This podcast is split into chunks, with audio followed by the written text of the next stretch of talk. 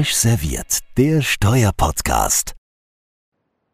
So, dann darf ich alle ganz herzlich begrüßen, liebe ZuhörerInnen, äh, zu unserem heutigen Podcast. Und da lächelt schon der Christian, weil er sieht, ich habe auch sogar jetzt hier äh, das alles konform ausgesprochen, habe mir da auch sehr viel Mühe gegeben. Wir sind heute in einem ja, spannenden äh, Mix dabei, wie sonst auch ähm, bekannt. Und ich habe dabei den Christian Käser, unseren neuen Co-Moderator. Hallo Christian. Servus Arne. Und Oder muss ich jetzt Servus Arne in sagen? Kannst du probieren. Okay. Das wäre, wär, glaube ich, okay. Ähm, ansonsten haben wir die äh, Kerstin Holz und Rona Gepper dabei, die auch bekannt sind, ja. Hallo, ihr beiden. Moin, moin aus Hamburg. Hallo. Ja, wir haben spannende Sachen dabei. Heute unseren sogenannten Dreier-Mix, drei Themen schnell äh, durch, äh, durchbesprochen und wir fangen mit dem ersten Thema an. Kerstin, wir wollen heute reden über ein neues Urteil, BFH 1R 39 aus 18 ein aktuelles Urteil zur Spaltung. Eigentlich ein ganz spannendes Thema. Was hat der BFH denn dort entschieden, Kerstin? Ja, es geht um die äh, Nachspaltungsveräußerungssperre, also gleich vier Merkmale in einem Wort. Und ein sehr aktuelles Urteil, wurde nämlich gerade erst am 13. Januar 2022 veröffentlicht und es war schon lang erwartet, kann man glaube ich sagen. Es geht um die steuerliche Behandlung von Spaltungen. Es gab da verschiedene FG-Urteile zu mit unterschiedlichen Auffassungen. Deswegen war das BFH-Urteil so mit Spannung erwartet gewesen. Es geht konkret um Paragraph 15 Absatz 2 Umwandlungssteuergesetz. Dort sind ja mehrere Ausnahmen äh, bei Spaltung vorgesehen, in denen eben kein Buchwertansatz für die Spaltung möglich ist. Und konkret geht es dort um die Sätze 3 und 4. Denn eine Steuerneutralität soll nicht möglich sein nach Satz 3, wenn durch die Spaltung die Voraussetzungen für eine Veräußerung geschaffen werden. Und in Satz 4 heißt es dann wörtlich, da kommen wir an dieser Stelle nicht drum herum, äh, davon ist auszugehen, wenn innerhalb von fünf Jahren nach dem steuerlichen Übertragungsstichtag Anteile an einer an der Spaltung beteiligten Körperschaft, die mehr als 20 Prozent der vorwirksam werden der Spaltung an der Körperschaft bestehenden Anteile ausmachen, veräußert werden. Soweit Satz 4 ist. Dieser Satz hat also zwei verschiedene Grenzen. Einmal eine zeitliche Grenze von fünf Jahren und einmal die 20-prozentige Wertgrenze.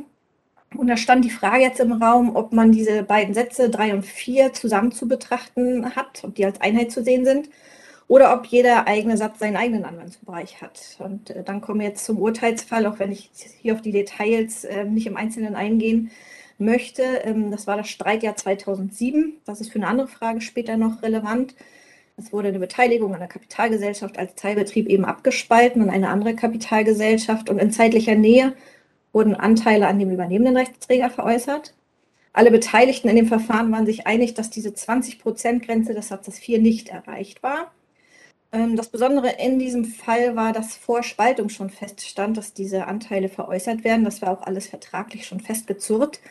Und der Fall ist dann vor dem Finanzgericht Hamburg gelandet. Es gab 2018 das Urteil dazu und das Finanzgericht war der Auffassung, dass Satz 3 schon einen eigenen Anwendungsbereich hat und hat die Steuerneutralität versagt. Gibt auch Auffassung der Finanzverwaltung aus Hamburg und aus Brandenburg. Es gab allerdings auch abweichende Rechtsprechung eines anderen FGs, FG Berlin-Brandenburg. Hat das komplett anders gesehen, dass beide äh, Sätze zusammen als Einheit zu betrachten sind. Allerdings als das Urteil, das ist 1R27 aus 18 zum BAV gekommen ist, konnte der BFH in dem Verfahren diese Frage offen lassen. Das war damals sehr schade, aber nun haben wir ja das Urteil 1R39 aus 18 und auch eben höchstrichterliche Rechtsprechung und der BFH ist der Auffassung, Satz 3 hat keinen eigenen Anwendungsbereich. Man muss Sätze 3 und 4 als Einheit betrachten, begründet das mit dem Wortlaut. Den hatte ich ja vorhin ausführlich zitiert. Wenn es ähm, oder wenn der Gesetzgeber Satz 4 hätte als Regelbeispiel ausgestalten wollen, dann hätte eine andere Formulierung gewählt werden müssen. Das ist hier nicht der Fall. Der BFH geht auch noch auf die Historie und den Zweck ein. Ziel dieses Satzes 4 sollte eben sein, dass man einfach zu ermittelnde objektive Umstände heranziehen kann, um zu fragen, ob die Steuerneutralität versagt werden soll, ohne jetzt in jedem Einzelfall nachprüfen zu müssen. Ursprünglich war sogar mal nur eine 10% Wertgrenze vorhanden. Äh, die wurde dann auf 20% im Laufe des Gesetzgebungsverfahrens erhöht und alles zusammen kommt der BFH eben zu dem Schluss, dass ähm, die beiden Sätze eine Einheit bilden.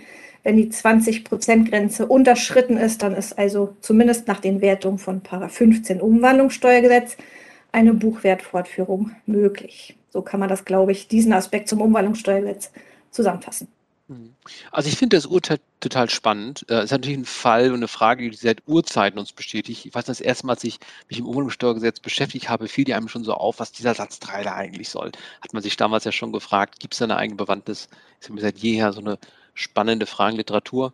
Ähm, ja, ich weiß nicht, äh, Christian oder Ronald, wie ihr das seht. Das Urteil, ich fand das wieder sehr schön begründet, muss ich sagen, fällt auf, wie jetzt zuletzt eigentlich aus meiner Sicht fast alle, eigentlich alle Entscheidungen sind die sehr schön begründet, auch sehr schön wirklich Literatur durchgegangen, abgewogen, verschiedene Aspekte. Ähm, also mir hat das wieder Spaß gemacht, das eigentlich zu lesen. Ist auch, auch wirklich eigentlich sehr schön, jetzt wieder im BFH jede Woche mal dann auch mal reinzuschauen. Ähm, ähm, ähm, aber natürlich stellt sich gleichzeitig auch die Frage, ist das jetzt eigentlich die Eröffnung dafür, dass man sagt, innerhalb der 20 Prozent sind wir eigentlich fein. Ne? Da wird natürlich die Verwaltung sich schon vielleicht dann die Frage stellen, kann das denn so sein? Diese Grenze, die ist da jetzt also so als, ich sag mal, nicht Aufgussgrenze vorgesehen. Ähm, kann das denn dann auch richtig sein? Droht da vielleicht auch zukünftig, dass der Gesetzgeber vielleicht tätig wird? Dass ich Christian Ronald, das ist jetzt so mehrere Fragen. Ich weiß nicht, was ihr jetzt da irgendwie als erstes aufgreifen Fragen, was ich da stelle. Ich meine, die Berechnung der 20%-Grenze ist ja sowieso schon jetzt äh, nicht, nicht ganz smooth ja, äh, und einfach. Das heißt, ähm, da ist jetzt Sicherheit äh, ja, offensichtlich geschaffen worden, aber man müsste auf jeden Fall auch einen Sicherheitsabstand äh, von der Grenze wahren, weil sonst bringt einen das Urteil nichts weiter, denn dann streitet man über die Berechnung der 20-Prozent-Grenze dann im Zweifel. Das ist, das ist der eine Punkt. Du hast ja schon gesagt, es macht Spaß, das Urteil zu lesen. Ähm, stimmt, ich muss ehrlich sagen, das hatte ich noch nicht gelesen, aber am 11. August äh, 21 hat es ja ein anderes Urteil auch gegeben, äh, wo der BFH äh, die, die Texte für ORG 27 aus dem Umwandlungssteuererlass äh, gekickt hat. Nämlich äh, der Punkt, dass äh, bei einer Aufspaltung der Organgesellschaft, ein gegebenenfalls anfallender Übertragungsgewinn eben doch Teil des äh, dem Organträger oder Organträgerin zuzurechnenden Einkommens ist. Ähm, ich versuche also auch hier politisch komplett korrekt zu sein. Ähm, also da stellt sich aber auch dann die Frage, übrigens auch sehr schön zu lesen, dieses Urteil, äh, geht jetzt der BFH hin und äh, tickt sich hier einmal durch den Umwandlungssteuerlass, das andere ist keine Umwandlungssteuerlassfrage, aber ähm, äh, an einem Tag schon zweimal so ein Urteil ist, ist, eine, ist eine schöne Geschichte. Ich meine, das ist der eine Punkt. Und dann, ähm, äh, ich schätze mal, ähm, Ronald, äh, wir haben ja noch das Thema 42 AO. Ja, da können wir auch kurz drüber reden. Ja, das ist ein super Stichwort, weil ich glaube, was ja immer noch im Raum stand, auch von Professor Drühen im Tipp Kruse ja vertreten, dass es sowas gibt wie eine missbräuchliche Umgehung einer Missbrauchsvermeidungsregel.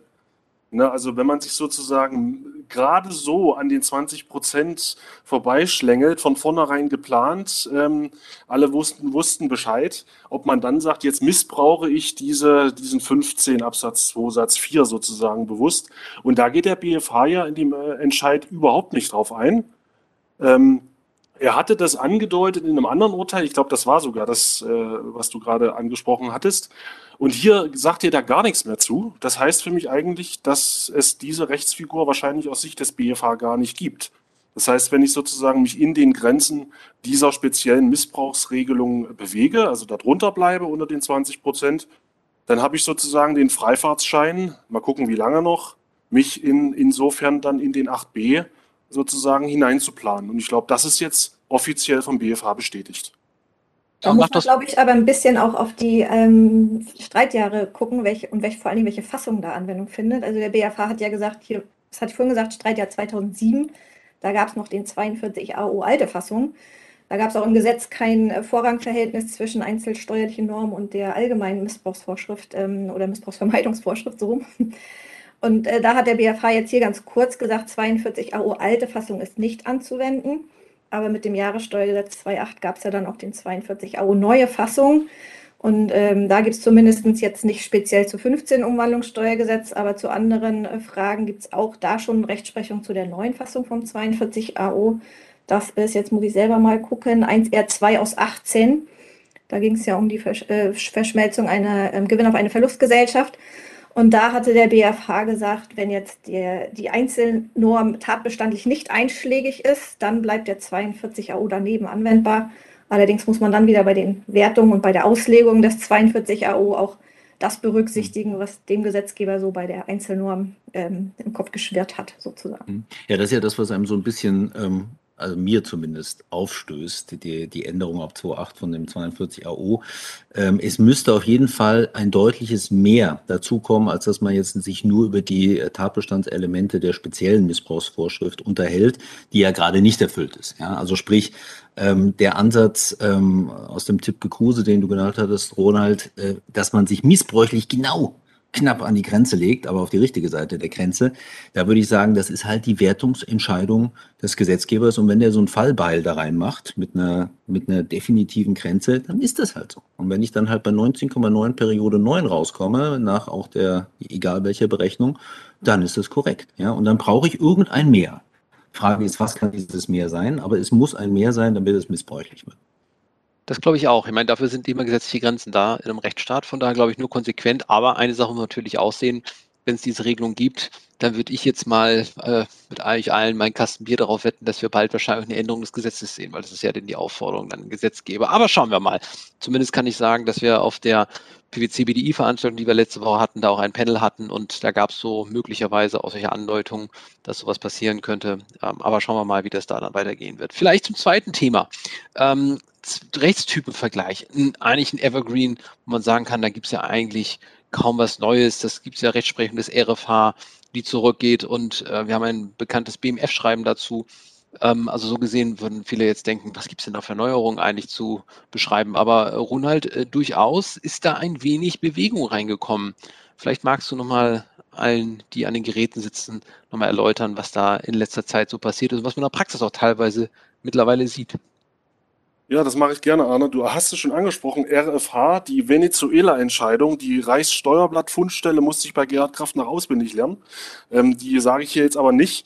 Es gibt ja den LSC-Erlass aus dem Jahre 2004, wo die Finanzverwaltung auf Basis des Rechtsprechungsstands, den es da so gab und auch der gesellschaftsrechtlichen Rahmenbedingungen, die dort so herrschten, ähm, mal acht Kriterien niedergelegt hat, anhand derer man Personen und Kapitalgesellschaften international, im internationalen Kontext voneinander abgrenzt. Ich glaube, mit diesem LSI-Erlass, da konnten alle gut leben, seit mittlerweile 18 Jahren. Ähm, und jetzt kommt leider mein Sohn rein, sorry. Äh, können wir gerne drin lassen. Also ja. ähm, ähm, Hat so. auch eine Meinung dazu? Also ich glaube, der hat zu allem eine Meinung, aber das ist etwas äh, unverständlich. Ein Gast für heute. Ja. Mit, knapp drei Jahren ist, glaube ich, weiß ich nicht, ob er jetzt zum LSI-Erlass noch eine Meinung hat.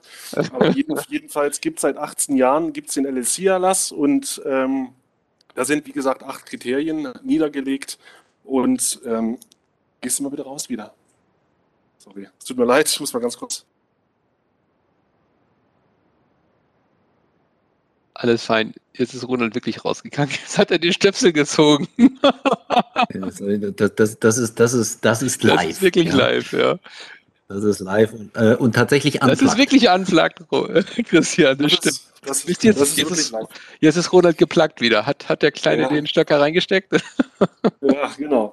Ja, sorry, äh, genau. Ähm, ähm, es gibt also, wie gesagt, seit 18 Jahren den LSI-Erlass. Da, da sind die, sind, ist man in der Praxis auch gut mitgefahren.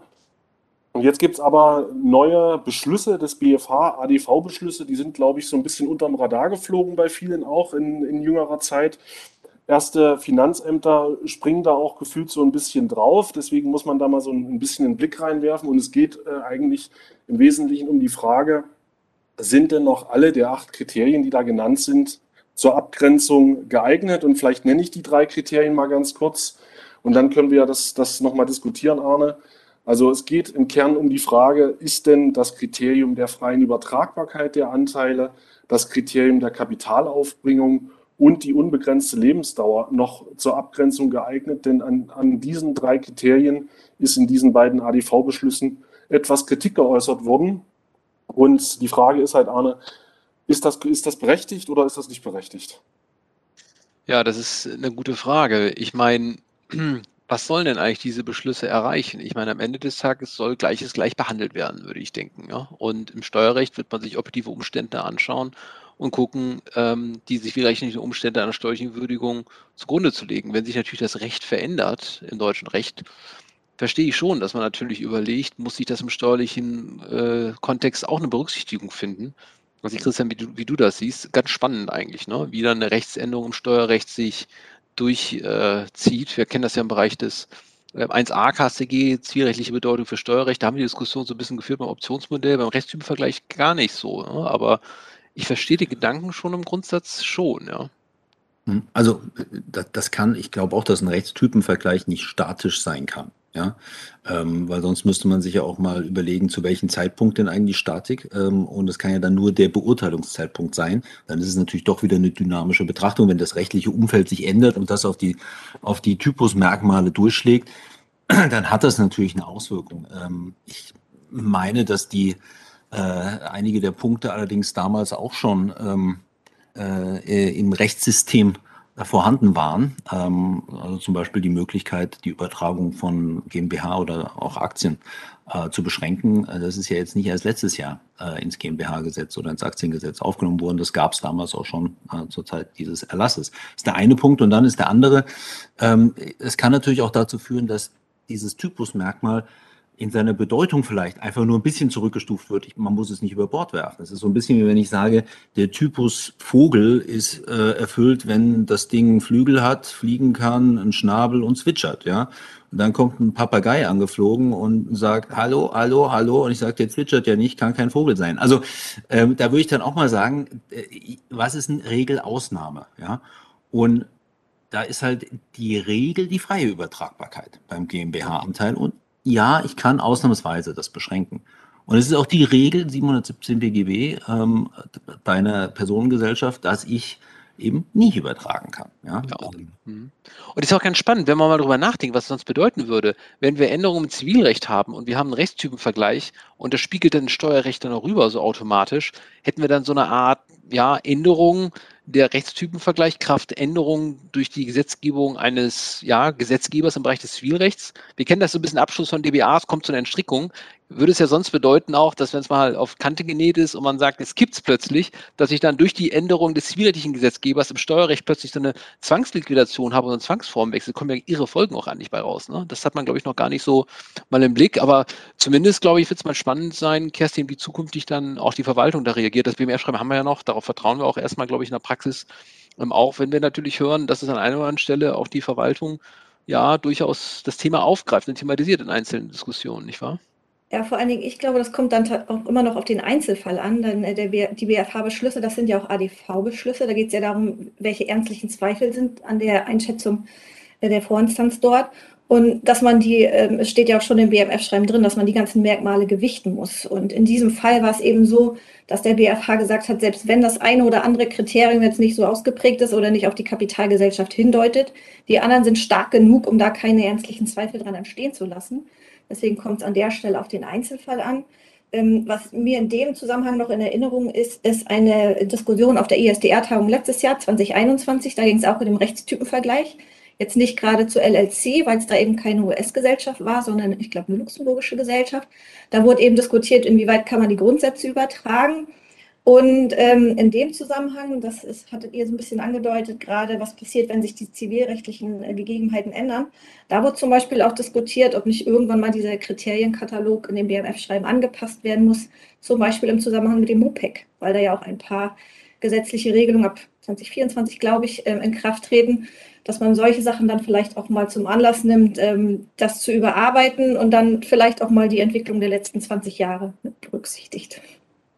Und natürlich dann die spannende Frage, wie man mit Altfällen umgeht. Ne? Das ist natürlich dann das nächste, ob das dann weiter fortgesetzt wird oder ob die dann plötzlich mit Änderungen dann alle ganz anders zu qualifizieren sind. Also das ist, bin ich mal gespannt, wie das weitergehen wird. Also, schönes Thema, wollten mal darauf hinweisen.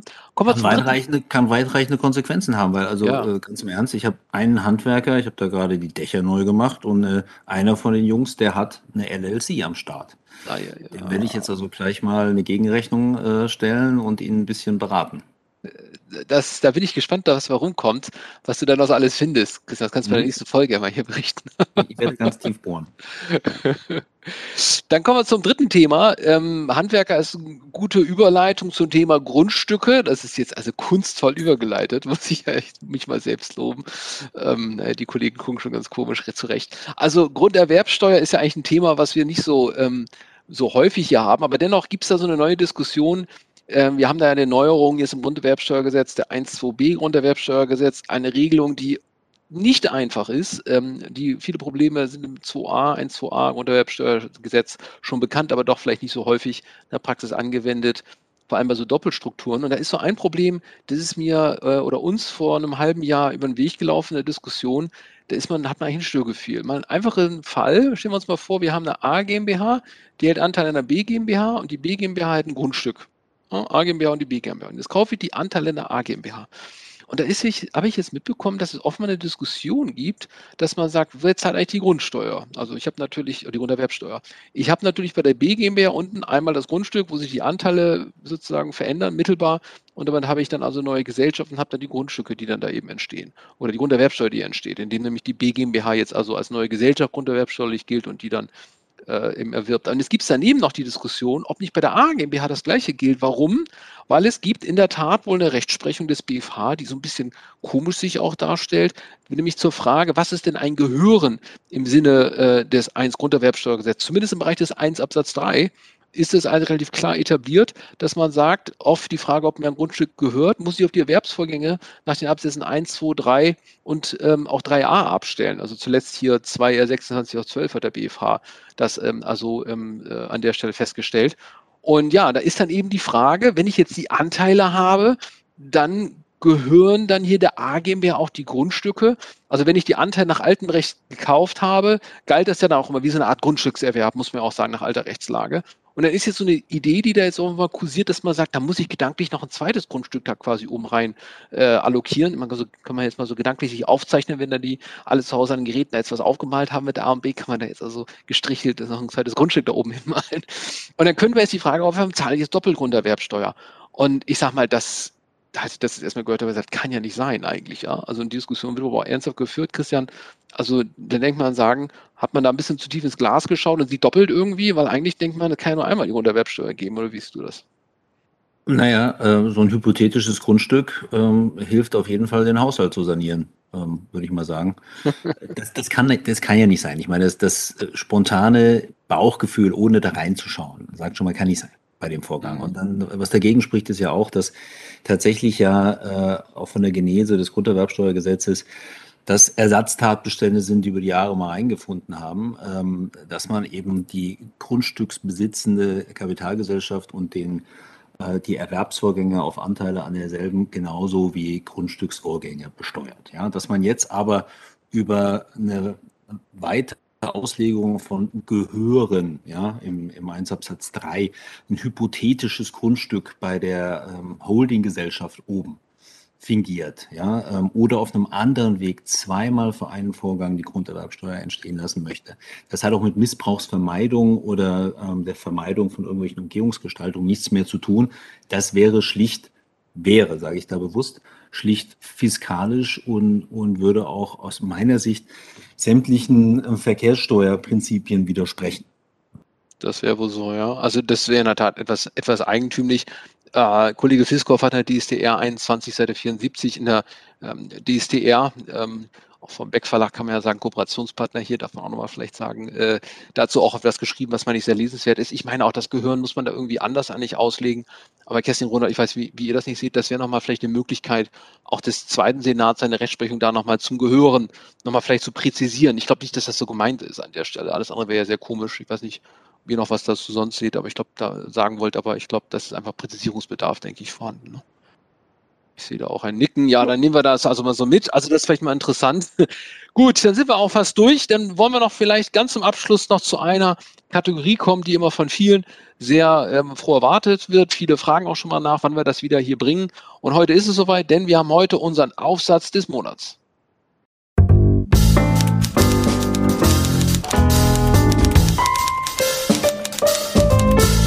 Aufsatz des Monats.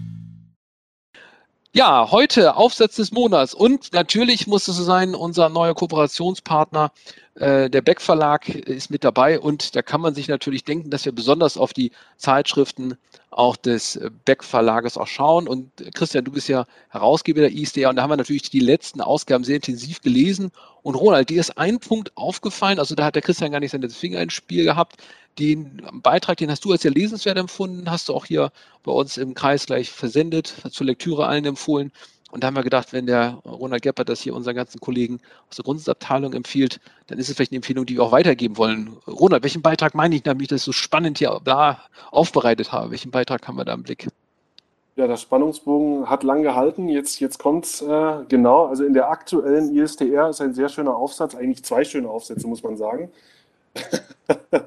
äh, es sind zwei schöne Aufsätze drin. Ähm, ich möchte jetzt mal einen herausgreifen zum Thema Pillar 2 von den Herren Rieck und Fehling aus dem BMF, die da sich wirklich sehr, sehr, sehr übersichtlich mal mit dem Richtlinienentwurf zu Pillar 2 beschäftigen und da auch mal so ein bisschen Seitenblicke wagen, auch ins EU-Recht reingehen ähm, und äh, diverse, diverse äh, Dinge da mal darstellen, sehr übersichtlich mit Abbildungen, muss ich auch sagen. Also man kann das sehr gut nachvollziehen, die Materie anhand des Beitrags.